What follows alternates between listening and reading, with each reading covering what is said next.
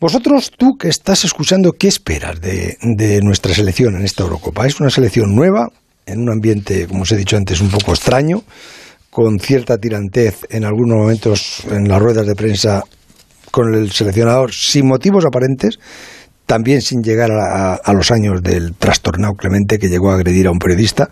Aquellos años recordaréis que fueron insoportables. No se ganó nunca nada, más que broncas y berrinches, teniendo muy buenos jugadores por otra parte. Pero lo que adelantábamos con esos futbolistas, el trastornado lo destrozaba con las patas traseras. Cayetano Robo, buenas noches. Buenas noches. Eh, Gerard. ¿Qué tal, José Ra? Hola, buenas, noches. Santi Segurola, muy buenas. Hola, buenas noches. ¿Qué esperáis, eh, Cayetanos, eh, Gerard, Santi, qué esperáis?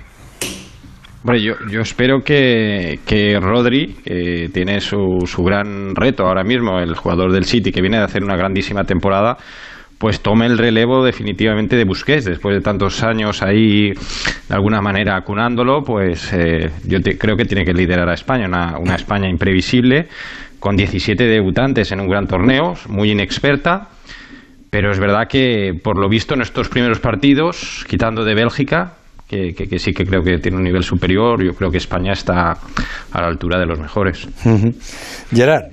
Sí, decía ahora eh, Cayetano la, palabra un poco de, de, moda, ¿no? que es eh, eh, imprevisible. Entonces, todos estamos pensando en, en, que se hagan las cosas con coherencia, José Ra, que, que el once que salga sea coherente, que sea el que más o menos eh, todos podamos tener en mente una vez ya salió la, la lista de convocados, que no hayan inventos, ¿no? que cada uno juegue en su posición, que, que jueguen los que mejor eh, hayan llegado a, esta fase final de la Eurocopa y que, y que se haga todo de forma coherente, ¿no? que si luego pierdes sea en el campo porque el rival es mejor que tú, ¿no? pero que no sea por, por que no jueguen los, los que tocan o, o, los que merecen jugar, ¿no? Y ya, hubo discusión un poco con, la lista, pero yo defendí a Luis Enrique porque pensé que es el seleccionador y él elige los que cree convenientes, pero una vez llegados aquí me, encantaría que fuera todo pues de forma coherente y que la tirantez esta que comentas de las ruedas de prensa eh, desaparezca. O sea, yo creo que estamos todos en el mismo no hay barco. motivo tampoco, ¿no? Claro, no hay motivo, pero, mm. pero bueno, sabemos cómo es también Luis. A veces mm.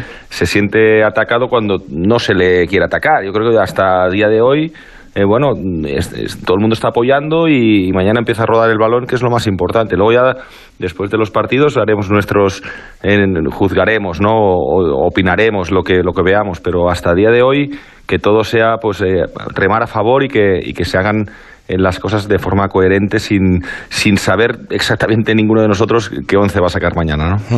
Santi.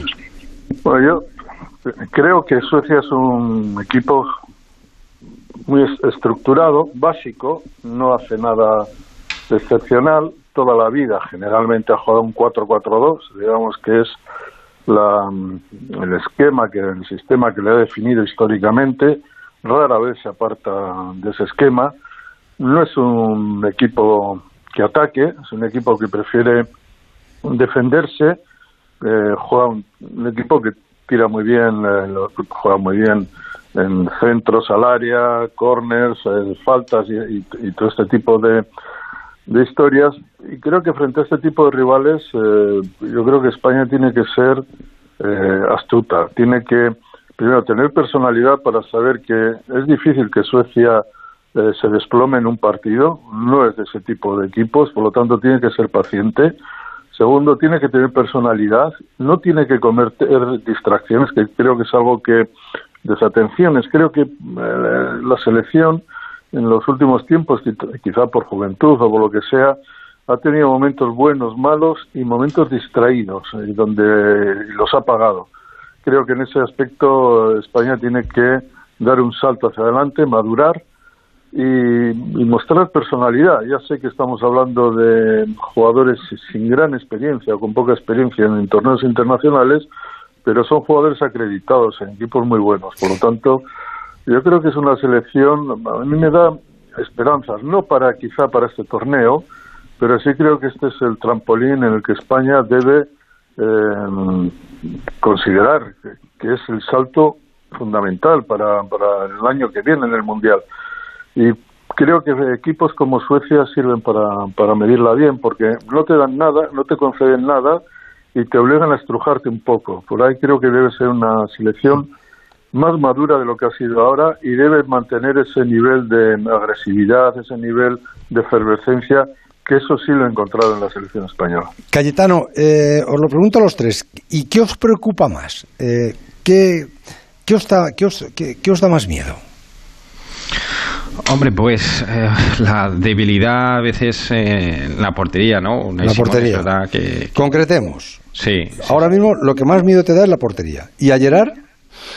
A mí la, la ausencia de, de gol eh, en los últimos partidos eh, no ha habido mucho gol. Espero que Gerard Moreno sea un poco el, el referente en ataque y, y acabó la temporada en gran estado de forma, José Ra, pero, pero es una se- selección que, que debería tener más gol del que, del que ha demostrado en los últimos, en los últimos partidos. ¿Y a Santi Segurola?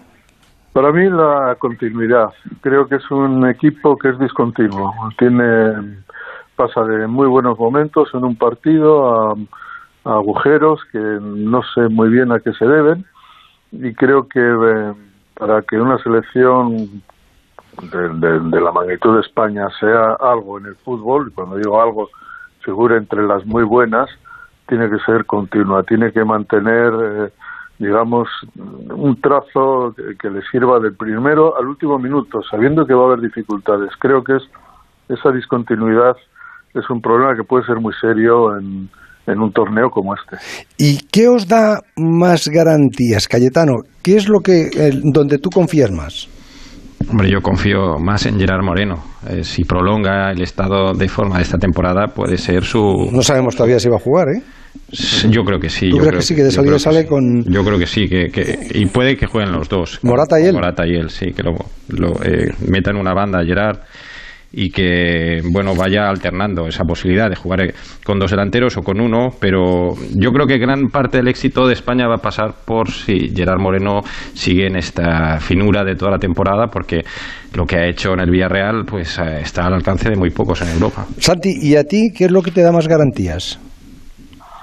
Yo creo que los centrocampistas españoles siguen siendo muy buenos. Creo que hay deberían marcar eh, diferencias porque tiene cinco o seis eh, centrocampistas que me parece que están en primer nivel europeo y, además eh, en equipos buenos. Por ahí creo que, y siempre he creído que la selección española fundamentalmente, ya en sus mejores años, ha dependido de la calidad y de la compenetración de sus centrocampistas. Si ellos se sienten bien, se sienten cómodos, por ahí creo que España tendrá buena parte del partido ganado. Si sufren y no y no encuentran, no se sienten cómodos con la pelota o ven más dificultades de las que realmente hay, eh, ahí sí que eso sí que me parecería un problema. Pero creo que los centrocampistas españoles todavía son capaces de marcar alguna diferencia. Hablemos de porteros, Abel. Buenas noches. Hola, buenas noches, ¿qué tal? ¿El que más te guste a ti? El que pondrías Bueno, mira, yo el que eh, le he visto, le he visto en reportajes a, mm, al último, por decirlo de alguna forma, a Robert, que le he visto algún reportaje, no le he visto, la verdad que te, te soy sincero, no le he visto ningún partido entero, pero bueno, he visto reportaje para ver un poco, hacerme una idea de, de cómo era, ¿no? Y es un portero, bueno, no sé, me ha impresionado mucho que a, a Luis Enrique le, le ha gustado mucho. He leído por ahí también que el entrenador in- inglés le había llamado que podía incorporarlo a a la selección inglesa. Es decir, yo creo que me ha, me ha impresionado mucho, ¿no? Luego, eh, a mí, para mí, yo creo que lo más lógico, y viendo un poco lo que ha hecho Luis Enrique con eh, Unai Simón, pues casi, casi con toda seguridad será el portero que comience, ¿no? Porque De Gea quizá es el que más experiencia tiene, el que más bagaje tiene como, como portero, pero también es cierto que en los últimos tiempos, bueno, pues su regularidad... Pero el que tú cosas- pondrías, Abel, el que tú pondrías mañana. Yo quizá pondría, yo pondría una, Unai Simón, Ah, porque, sí. porque, no, porque, es- no, porque es un portero, porque es el que viene jugando últimamente y porque tampoco lo ha hecho tan mal. Entonces De Gea le he visto bastante irregular. A Robert no tengo, no tengo un concepto muy claro, eh, porque tampoco tiene un bagaje como, como portero, como con una gran experiencia, lógicamente, porque no, no, no tiene una gran experiencia, tampoco ha jugado en un equipo grande, que también es muy importante a la hora de, de aguantar la presión, pero vamos, yo en un principio optaría por Simón. Simón. Y tú como portero, eh, ¿qué te parece que, que se mantenga? A, a lo mejor ya se lo ha dicho al que vaya, al que va a jugar, ¿no? O no lo sé. Pero ¿qué te parece que se mantenga esta, esta tensión, esta incertidumbre? ¿Es bueno? ¿no? ¿Eh? Bueno, lo que pasa que eh, tú lo has dicho, ¿no? A lo mejor los que tenemos la incertidumbre somos nosotros, que no lo sabemos, ¿no? Porque está claro, a lo mejor él, Luis Enrique ha cogido al portero que va a jugar, le ha dicho tú tranquilo que vas a jugar tú mañana y a Luis Enrique le gusta mantener la incertidumbre. En gran parte es una forma de ser suya, ¿no? decir, eh, que, ojo, que yo también te digo una cosa, ¿eh? Que conociendo un poco lo conocemos de Luis Enrique que pudiera quizá apostar también por Robert, ¿no? Por Robert Sánchez, ¿no? Que es un yo que por lo que me, a mí me ha llegado le, gusta muchísimo. Sí, pero al no, al no haberle puesto contra Portugal. Claro, es que el problema es que yo creo que él quería haberle hecho debutar primero un partido por lo menos, ¿no? Que el último partido contra Portugal creo que hubo un problema con un no recuerdo ahora con, con un jugador de, campo de España, ahora mismo no recuerdo, que, que tuvo algún problema y que, le iba a dar una alternativa de unos minutos, ¿no? Para ver un poco, darle ese bautismo, ¿no? Pero, pero realmente, bueno, conociendo a Luis Enrique, pues, oye, ¿por qué no? Si él tiene claro, pues puede apostar quizá por Robert, pero vamos, yo creo que mañana va a jugar uno de Simón. ¿Y David De Gea? ¿Qué, qué le pudo pasar a, David De Gea que, que tenía todo y, eh, venía como el, el indiscutible sustituto de Casillas y de repente se, se, em, se ha ido metiendo con una especie de, nube de inseguridad. Sí, bueno, David, fíjate curioso, debutó conmigo en Atlético Madrid y, y, mira, y además yo tuve una conversación con él porque eh, te comento, si, si me permites, cuando, cuando él llega y sube al primer equipo, el, Atlético Madrid le quiere ceder, le quiere ceder porque de alguna forma tenía había venido a Sejo que en teoría va a ser el portero titular, evidentemente. Habéis traído el Valladolid a sí, sí. Claro, y entonces, lógicamente, pues, eh, oye, pues, eh, oye, pues mira, hay que ceder, yo hablé con García Pitar, me dije García Pitar, y mira, hay que ceder a, a De Gea, porque, porque lógicamente tenemos tres o cuatro porteros, y evidentemente, pues, pues no, no, es un chico que se vaya haciendo y tal. Bueno, y pues me parece bien, porque también tampoco pasa nada. Entonces él vino a mi despacho y me dice, oye, mister, yo no me quiero ir de aquí. ¿Por qué no de aquí? digo, hombre, te, puede venir bien jugar, tener más oportunidades. Aquí viene Asenjo, que lógicamente es el portero eh, lógicamente esto es así en el fútbol, ¿no?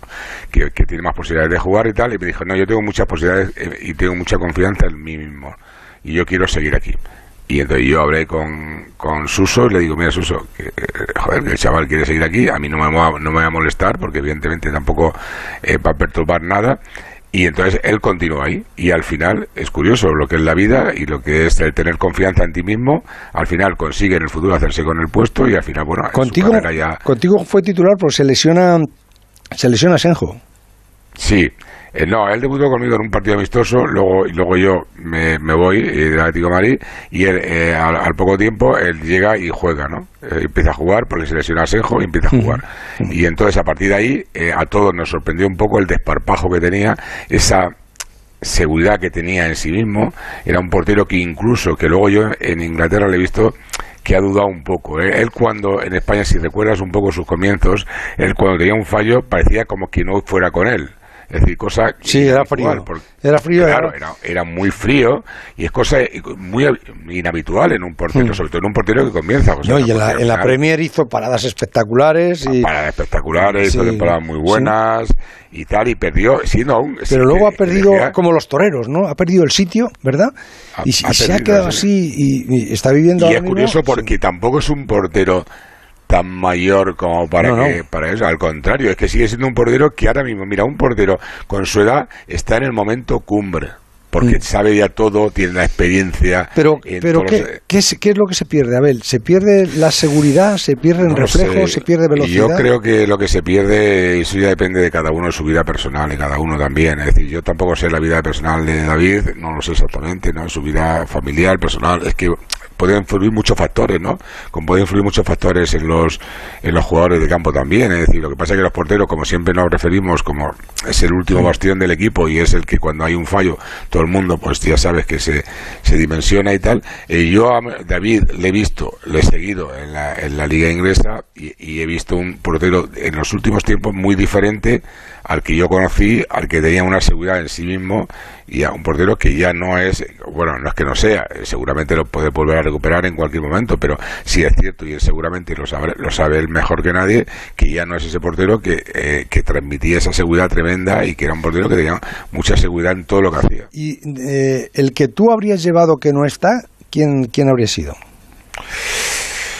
Yo he visto en algunos partidos también a Guaita. A mí Guaita siempre ha sido un portero también que me ha gustado mucho, eh, porque, bueno, es un portero que, que lo que pasa es que, claro, y siempre todos sabemos, ¿no? Hay porteros que son porteros de equipos, son porteros de, de selecciones, son porteros que, que, que, están acostumbrados a jugar menos y, aún a pesar de jugar menos eh, mantienen ese equilibrio.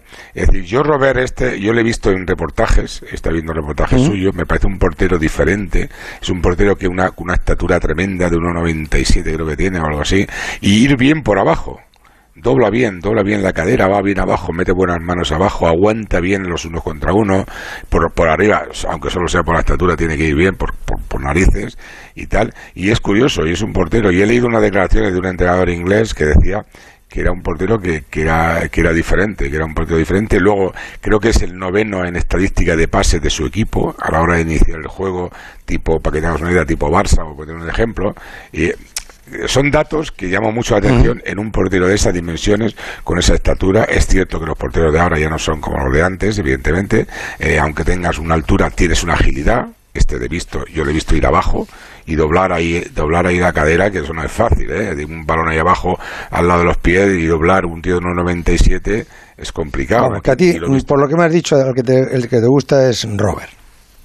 No, pero Robert, a mí me ha sorprendido, me ha sorprendido gratamente, es cierto, pero también es cierto una cosa, José, tampoco podemos jugar aventuras, es decir, vamos a ver, Robert seguramente, oye, ojalá que en un futuro sea un, un chico que, que pueda, pueda servirnos para España fantástico, pero ahora mismo hay que reconocer, no ha jugado, no ha debutado, tampoco tiene un bagaje importante eh, de partidos importantes. No, y eso no da la sensación que le vaya a poner. José, todo eso hay que también hay que tenerlo en cuenta, es decir, son cosas que deben sumar o deben restar en ese sentido, ¿no? Hasta mañana, Belino.